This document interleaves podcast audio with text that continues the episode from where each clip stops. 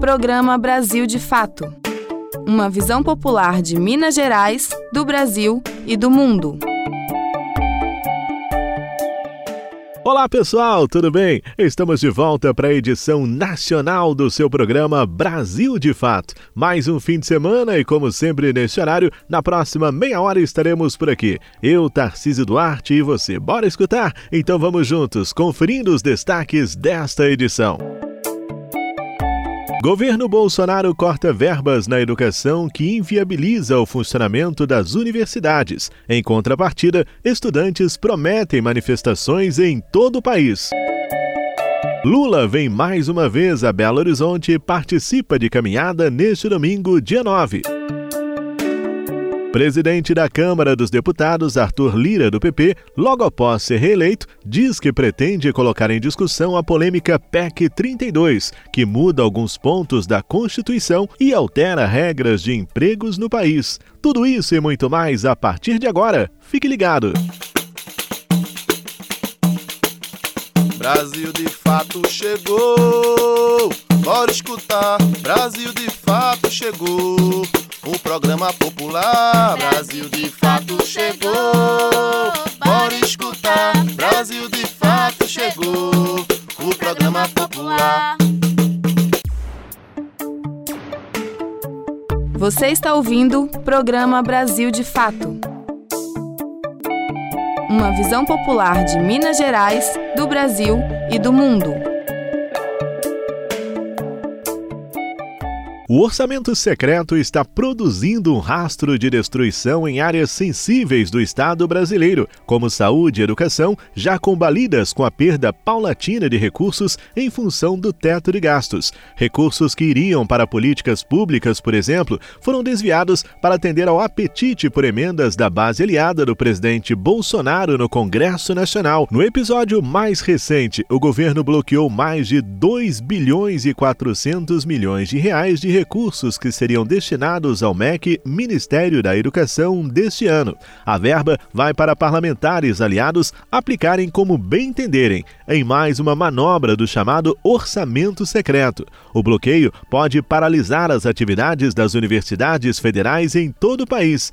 Em mais uma ação de desmonte praticada pelo atual presidente, o corte de verbas vai impactar na vida dos mais pobres, na alimentação e até nos empregos terceirizados. Ouça na reportagem com locução de Douglas Matos. O contingenciamento de verbas para as universidades federais vai causar impactos em todas as instituições do Brasil e pode inviabilizar o funcionamento de muitas delas. Contingenciamento é o bloqueio temporário até que o governo decida se o corte será ou não definitivo.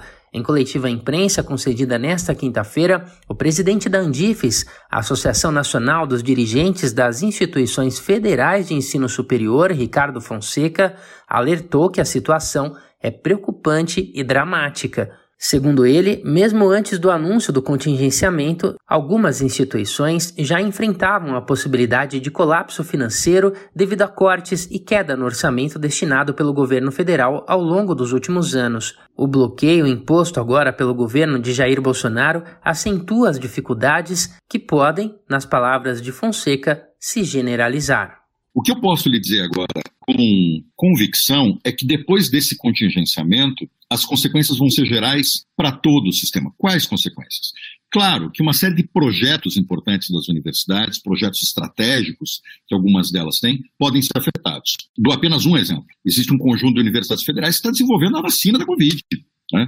A minha Universidade Federal do Paraná, a Federal do Rio de Janeiro, a Federal de Minas Gerais, são exemplos dessas universidades, a Unifesp também. Evidentemente que com a inviabilização orçamentária absoluta, é difícil imaginar que esses projetos não serão afetados. O contingenciamento pode causar impactos também nos programas destinados a estudantes de baixa renda e nos projetos de extensão, que reúnem ações que beneficiam diretamente as comunidades externas das universidades. Despesas básicas também estão sob risco. Ricardo Fonseca explica que os riscos mais imediatos passam por mudanças nas políticas dos restaurantes universitários, por exemplo, nas aulas em campo e na contratação de terceirizados. Despesas de luz, de água, de manutenção, contratos de limpeza, contratos de vigilância e assim por diante.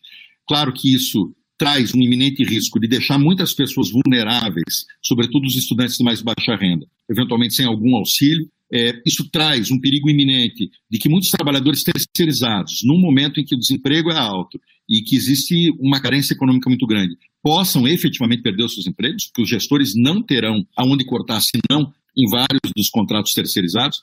Na conversa com os jornalistas, Fonseca ressaltou que o orçamento das universidades federais caiu pela metade entre 2016 e 2020. A verba para 2022, aprovada no final do ano passado, era superior à aplicada no ano anterior, que sofreu as consequências da pandemia. No entanto, ficou abaixo do que era praticado antes da emergência sanitária e sofreu cortes de mais de 7% no primeiro semestre. A notícia causou repercussão entre organizações de defesa da educação. A UNI, União Nacional dos Estudantes, por exemplo, convocou uma série de mobilizações para os próximos dias nas universidades e marcou uma manifestação nacional para o próximo dia 18. O ministro da Educação, Victor Godoy Veiga, afirmou em entrevista coletiva que o contingenciamento tem data para acabar e que os valores serão liberados em dezembro, mas para a Andifes não há garantias de que o processo será revertido e a decisão chega em um momento que pode prejudicar o fechamento das contas anuais e paralisar serviços já contratados. Godoy Vega acusou universidades de fazerem uso político do assunto e negou que exista risco de paralisação de atividades. Abre aspas, lamento ver algumas instituições que têm utilizado isso de maneira política, fecha aspas. O presidente da Andifes rebateu as afirmações do ministro. Segundo ele, todos devem estar preocupados com o bom funcionamento das universidades. E na visão da entidade, o timing desse decreto aconteceu entre o período eleitoral, mas isso não se deve às instituições. Ele complementou, aspas, nós estamos fazendo o que faríamos em qualquer período, fecha aspas. De São Paulo, da Rádio Brasil de Fato, com reportagem de Nara Lacerda. Locução Douglas Matos. E os estudantes prometem uma manifestação nacional dia 18, em protesto contra os cortes de verbas pelo governo federal e convocam a toda a população para que participe e se manifestem contra mais uma ação do governo Bolsonaro contra a educação no Brasil. Sara Fernandes. Associações estudantis estão convocando atos unificados para os dias 10 e 18 de outubro contra os cortes anunciados pelo governo Bolsonaro na educação. Participam a UNE, União Nacional dos Estudantes, e a UBS, que é a União Brasileira dos Estudantes Secundaristas. A Associação Nacional de Pós-Graduandos também encabeça a iniciativa. O novo bloqueio de mais de um bilhão de reais afeta o ensino a ponto das universidades públicas correrem o risco de não terem dinheiro para pagar funcionários e custos de operação. Com os novos contingenciamentos, bloqueio temporário de verba até que o governo decida se o corte será ou não definitivo, a educação já perdeu cerca de 2 bilhões e 400 milhões. Além dos atos nacionais, devem ocorrer plenárias em universidades e nos institutos federais. A presidenta da Uni, Bruna Brelas, faz um chamado aos estudantes nas redes sociais para que participem das plenárias a partir do dia 10. Pessoal, o Bolsonaro está roubando dinheiro da educação para colocar na sua campanha fracassada. Só que os estudantes já estão se mobilizando nas universidades, a partir das assembleias, a partir do sala-sala, a partir das movimentações de rua, que nós vamos efervescer em todo o Brasil para dar um basta no inimigo número um da educação. Em Salvador, estudantes e professores da Universidade Federal da Bahia realizaram um protesto no bairro Canela, em frente à reitoria da instituição. O ato foi organizado pelo Diretório Central dos Estudantes e faz parte do movimento divulgado pela Uni, de acordo com o site Metro 1. Em nota, a Associação dos Dirigentes das Instituições Federais de Ensino Superior destaca que o ato resultou em um corte de 328 bilhões para despesas das universidades. Para a Andifes, essa limitação estabelecida pelo decreto, que praticamente esgota as possibilidades de pagamentos a partir de agora, é insustentável. Da Rádio Brasil de Fato, com reportagem da redação em São Paulo. Locução: Sara Fernandes. E em mais uma atitude que vai contra o trabalhador brasileiro, a polêmica PEC 32 de Bolsonaro e Paulo Guedes, que muda a lei sobre servidores e empregados públicos da União, estados, Distrito Federal e municípios, pode entrar em discussão através do presidente da Câmara dos Deputados, Arthur Lira, do PP, logo após a sua reeleição, abre espaço, inclusive, para padrinhados políticos, ao invés de funcionários com formação na área de atuação, por exemplo, precarizando atendimentos e serviços. A proposta prevê ainda a alteração de cerca de 30 artigos da Constituição. Entidades que representam os trabalhadores reagem e prometem lutar contra a medida.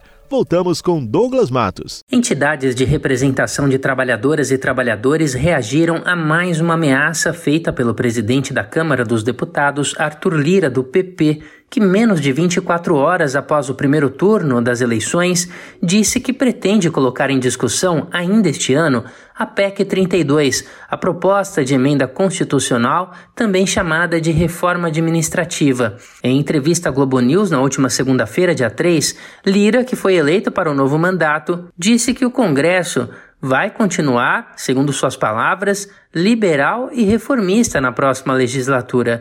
Além da reforma administrativa, o deputado falou sobre o possível andamento da reforma tributária.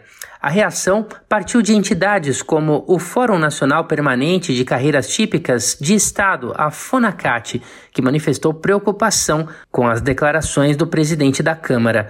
Elas consideram a medida antidemocrática e eleitoreira. Na última quarta-feira, Lira e a mesa diretora da Câmara determinaram que os deputados serão dispensados dos registros de presença em Brasília até o fim da atual legislatura, em 31 de janeiro. Com isso, os parlamentares poderão estar longe de Brasília para votar temas importantes, como a própria PEC 32. O debate, portanto, pode ser ainda mais rasteiro, de acordo com a oposição.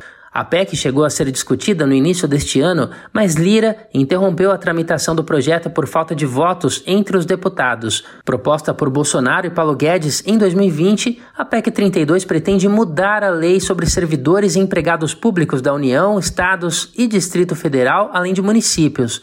Essa proposta prevê alteração de cerca de 30 artigos da Constituição e inclusão de outros. O texto prevê mudanças na contratação, na remuneração e até na demissão de pessoal para novos funcionários públicos que venham a ingressar na carreira após uma eventual aprovação do texto.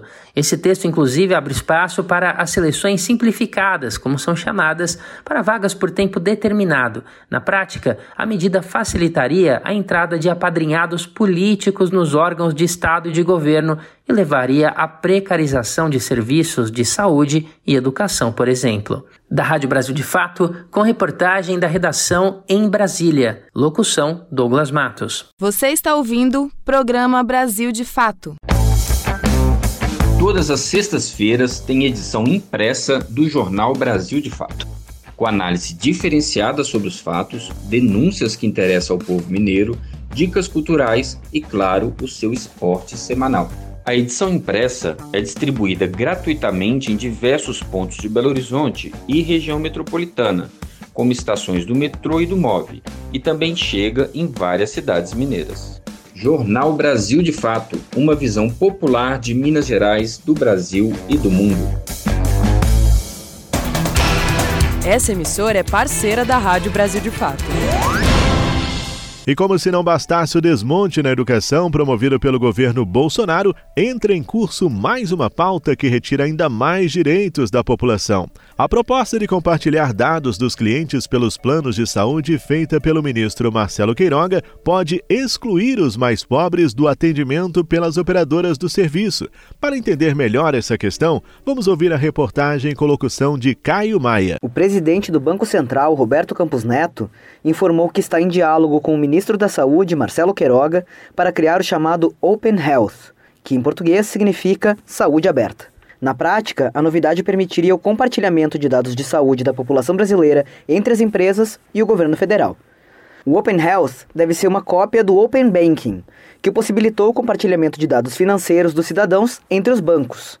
Para os defensores da ideia, o objetivo é aumentar a concorrência e moldar os serviços oferecidos para os clientes. Quem explica é Marcelo Fornazin, pesquisador da Escola Nacional de Saúde Pública Sérgio Aroca, da Fiocruz, e professor da Universidade Federal Fluminense. Pegou-se essa ideia do setor financeiro, que não é um setor universal, né, que exclui muita gente, que não tem CPF em dia, que não tem acesso a cartão de crédito, que não tem acesso a uma conta corrente. Então pegou-se essa ideia e levou ela para o setor de saúde suplementar, que no meu entendimento, significa que os planos de saúde poderão ter acesso ao histórico dos pagamentos associados aos cidadãos brasileiros, aos clientes da, do setor privado de saúde.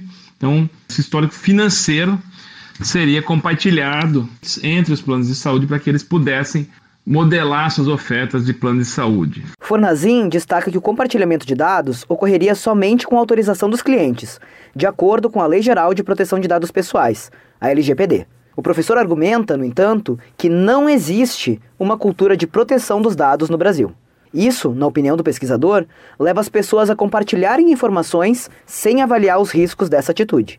Outro ponto é que, mesmo que a lei de proteção aos dados pessoais seja respeitada, existe outro problema. Marcelo Fornazin ressalta que o Open Health já foi atrelado à escolha de clientes considerados, por seu histórico de uso, mais rentáveis para as empresas de saúde. Ou seja, aqueles que vão menos ao médico, fazem menos cirurgias e tratamentos com custos mais altos. Preocupa muito nisso é, de um lado, a exclusão de pessoas que não têm condições de saúde que gerem bons lucros às operadoras de plano de saúde e exclusão de serviços, que sejam serviços que têm um custo mais caro. Em artigo escrito para o jornal Folha de São Paulo, o ministro Marcelo Queiroga afirmou que o Open Health traria um novo ambiente de negócios no setor privado de saúde brasileiro. Para ele, a implementação do sistema é só uma questão de tempo. Algumas entidades, por outro lado, já se posicionaram contra a medida, como a Abrasco, Associação Brasileira de Saúde Coletiva. Em carta aberta, a instituição declarou que os perigos do Open Health extrapolam os problemas relacionados à proteção de dados pessoais. Para a Brasco, a proposta demonstra falta de compromisso com a universalização do acesso à saúde. De São Paulo, da Rádio Brasil de Fato, com reportagem de Caroline Oliveira. Locução: Caio Maia. E mais um grave caso de violência e racismo praticado por autoridade de segurança pública viraliza nas redes sociais. É que um eleitor negro foi preso depois de gritar Lula e o agente retrucar para que ele vá gritar Lula na África. Voltamos com Douglas Matos. Um vídeo que viralizou nas redes sociais mostra um jovem negro não identificado algemado e levado por um policial militar na cidade do Novo Gama, em Goiás, que fica no entorno do Distrito Federal. Enquanto o jovem é levado pelo agente de segurança, é possível ouvir, abre aspas, vai gritar Lula lá na África agora, fecha aspas. Ouça agora o exato momento da fala que se mistura à música ambiente. Vai gritar Lula lá na África agora. Não, não não é possível identificar qual dos agentes fez a afirmação. Nas imagens também é possível ver integrantes da GCM, a Guarda Civil Municipal, do Novo Gama acompanhando a ocorrência. De acordo com a própria Polícia Militar de Goiás, o caso teria ocorrido no último dia 2 de outubro, dia do primeiro turno das eleições, mas as imagens só repercutiram mesmo nesta quinta-feira. O deputado distrital Fábio Félix, do PSOL, que é presidente da Comissão de Direitos Humanos da Câmara Legislativa do DF, enviou ofício a autoridades pedindo investigação do caso. Ele argumenta que o jovem teria sido preso por ter declarado apoio a Lula nas eleições. Os documentos foram encaminhados ao presidente do TSE, o Tribunal Superior Eleitoral, ministro Alexandre de Moraes, e também ao Procurador-Geral de Justiça de Goiás, Ailton Vec. Em nota, a PM goiana informou que, assim que teve conhecimento do fato, determinou a abertura de um procedimento administrativo para apurar as circunstâncias do caso e afastou o policial militar das atividades operacionais até o fim das apurações. Abre aspas, a Polícia Militar de Goiás reitera que não compactua com nenhum tipo de conduta contrária aos preceitos das leis, fecha aspas. A corporação, no entanto, não informou se o jovem chegou a ser preso ou se foi liberado. Da Rádio Brasil de Fato, com reportagem da redação no Distrito Federal. Locução: Douglas Matos. Programa Brasil de Fato uma visão popular de Minas Gerais, do Brasil e do mundo. Uma visão popular do Brasil e do mundo. Temas como política, economia, direitos humanos, cotidiano e cultura, tratados com pluralidade e diversidade jornalistas, articulistas e movimentos populares reunidos em um só veículo. Esse é Brasil de Fato. Conteúdos em texto, áudio e vídeo que informam e contribuem na luta por uma sociedade justa e fraterna. Quer ficar por dentro? Acesse brasildefato.com.br. Leia e ouça as informações que mais interessam no seu dia. Brasil de Fato no Mundo. E os eleitores brasileiros que moram no exterior se mostraram mais interessados em participar do pleito em 2022. De acordo com o Tribunal Superior Regional do Distrito Federal, mais de 300 mil pessoas foram às urnas. O motivo? A polarização. Fernanda Paixão. Nesta eleição, o número de brasileiros aptos para votar no exterior aumentou 39% em relação a 2018. Segundo o Tribunal Superior Regional do Distrito Federal, foi um aumento significativo do interesse no pleito. 304 mil pessoas votaram fora do Brasil no primeiro turno. Para o cientista político Cláudio Couto, a adesão se deve a um maior engajamento político pela conjuntura atual. Essas eleições de 2022, elas são eleições em certa medida atípicas, do ponto de vista da mobilização geral que elas geram no eleitorado. Como uh, o bolsonarismo se consolidou ao longo desses quatro anos, enquanto em 2017 ele era um fenômeno emergente, eh, se deu realmente essa cristalização desse espaço. Né? E o risco que isso representa para quem está do outro lado. Né, para quem está do outro lado, que vê aí o perigo autoritário que o bolsonarismo que o bolsonarismo significa e que não por acaso fez com que nós víssemos já desde o primeiro turno uma série de adesões, de apoios importantes à candidatura do Lula, inclusive de, digamos, é, pessoas insuspeitas do ponto de vista da sua afiliação política ideológica. Né? O Miguel Reale Júnior, que foi o elaborador do pedido de impeachment da Dilma, para a gente ficar só num exemplo que me parece emblemático. O aumento de participação gerou grandes filas em diversos consulados brasileiros. O presidente do TRE do Distrito Federal, Roberval Bellinati, afirmou que apresentará um projeto para habilitar o voto pela internet para brasileiros no exterior em pleitos futuros. Nós já temos aqui no Brasil voto pela internet, não nas eleições. Por exemplo, a OABDF realizou há poucos dias eleições para eleger a nova diretoria da OAB pela internet. Todo mundo votou pela internet, tudo bem. Eleições seguras, transparentes, pacíficas não tivemos problema. Então, nós queremos o mesmo para o exterior. Isso eu já falei com o ministro Faquim, que foi presidente do TSE, já conversei com o ministro Alexandre de Moraes, o atual presidente do TSE, e eles ficaram empolgados com a proposta de promover eleições pela internet. Neste ano, foram mais de 697 mil pessoas aptas para votar fora do Brasil. A abstenção caiu de 59% para 56% em relação a 2018 com a facilidade do trâmite para a transferência de título, como a possibilidade de realizá-la totalmente virtual, foi a primeira eleição para muitos brasileiros no exterior. Iris Novaes, estudante de medicina, viajou 300 quilômetros da cidade de Rosário a Buenos Aires para participar do pleito. É muito emocionante ver que tem tantos jovens, tantos colegas meus, tanta gente empenhada que saiu de uma cidade que é longe daqui, veio todo mundo junto de ônibus numa caravana eu fico até, eu fico até arrepiada. O voto no exterior refletiu um cenário semelhante ao nacional na votação presidencial deste último domingo. Fora do Brasil, Lula ganhou com seis pontos de diferença, com 47%, e Jair Bolsonaro com 41%. No Brasil, a diferença foi de cinco pontos. Em geral, o atual presidente Jair Bolsonaro recebeu mais votos na América Latina, com exceção de países como Argentina, Chile, Uruguai e Colômbia. É o que comenta a secretária executiva do Foro de São Paulo, Mônica Valente. E nesses países que recentemente passaram por processos eleitorais, onde se colocou exatamente mais ou menos esses dois polos, um polo mais progressista, é, justiça social, de integração regional, de resgate do papel do Estado, os brasileiros no exterior, com algumas exceções, e brasileiras votaram majoritariamente pelo presidente Lula. A exceção nesse quadro é a Bolívia, precisamos entender melhor. Não sabemos também qual é o grau de, de migração brasileira do agronegócio para a Bolívia, porque pode existir. Na América Latina, o maior colégio eleitoral brasileiro fica na Argentina, com quase 13 mil pessoas habilitadas para votar. O núcleo do Partido dos Trabalhadores no país e o único na região empenhou uma campanha para informar a comunidade brasileira sobre as datas e o processo para transferir o título de eleitor no país.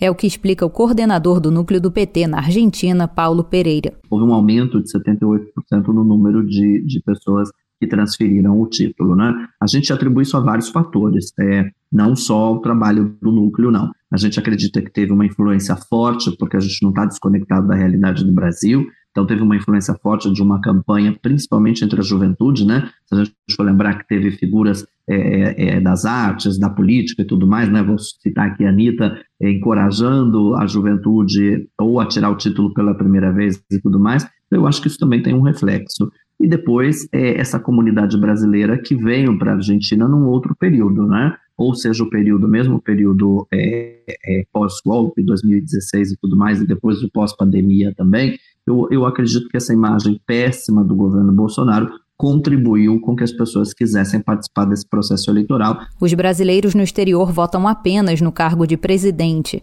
Quem não pôde votar no primeiro turno pode votar no segundo com prazo de 30 dias para justificar a ausência. Isso vale tanto para a votação no Brasil quanto no exterior. De Buenos Aires, na Argentina, para a Rádio Brasil de Fato, Fernanda Paixão. Pesquisa de intenções de votos para o segundo turno das eleições presidenciais. Lula se mantém na liderança e venceria Bolsonaro caso as eleições fossem hoje, em todos os cenários. Lucas Weber. O ex-presidente Luiz Inácio Lula da Silva do PT segue na liderança da corrida presidencial no segundo turno, segundo o levantamento publicado nesta quinta-feira pela Quest. Lula tem 48% das intenções de voto, enquanto Jair Bolsonaro, do PL, aparece com 41%. A pesquisa ouviu 2 mil pessoas de maneira presencial entre segunda-feira, dia 3 e quarta-feira, dia 5. A margem de erro é de 2 pontos percentuais para mais ou para menos. Pelo levantamento da Quest, Lula venceria o pleito com 54% dos votos válidos, contra 46% de Bolsonaro. O índice de rejeição dos dois candidatos caiu, de Bolsonaro de 55% para 50% e de Lula de 44% para 41%. No primeiro turno das eleições, Lula somou 48,4% do total de votos válidos, enquanto Bolsonaro chegou em segundo com 43,2%. Da Rádio Brasil de Fato, com informações da redação em São Paulo, locução Lucas Weber. Membros da coordenação da campanha de Lula do PT confirmaram pelas redes sociais a vinda do petista à capital mineira no próximo domingo, dia 9. No dia, está programada uma caminhada com apoiadores a partir das 10 horas, com concentração na Praça da Liberdade e encerramento na Praça Raul Soares, no centro de Belo Horizonte. Com a atividade, o presidenciável busca dar ainda mais fôlego para a disputa no segundo maior colégio eleitoral do país. Na votação de 2 de outubro, o petista já conquistou a maioria dos votos válidos em Minas e, além de mantê-los, busca ampliar a preferência. No primeiro turno, Lula obteve 48,3 3% dos votos válidos em Minas contra 43,6% de Jair Bolsonaro do PL. E nós estamos chegando ao final de mais uma edição do nosso Brasil de Fato, com a apresentação, roteiro e trabalhos técnicos de Tarcísio Duarte. A coordenação é de Amélia Gomes. A produção é da equipe de jornalismo do Brasil de Fato. E olha, não se esqueçam, na quarta-feira, às cinco e meia da tarde, a gente sempre tem um novo encontro marcado. Desejo a você, então, um excelente final de semana. Tudo de bom, aproveita bastante, sempre lembrando, né? Passa rapidinho, aproveita bem o seu descanso, o seu lazer, porque realmente todos nós precisamos. Fica com Deus e até a próxima. Tchau! Você ouviu o programa Brasil de Fato uma visão popular de Minas Gerais, do Brasil e do mundo. Acompanhe mais notícias no site brasildefato.com.br.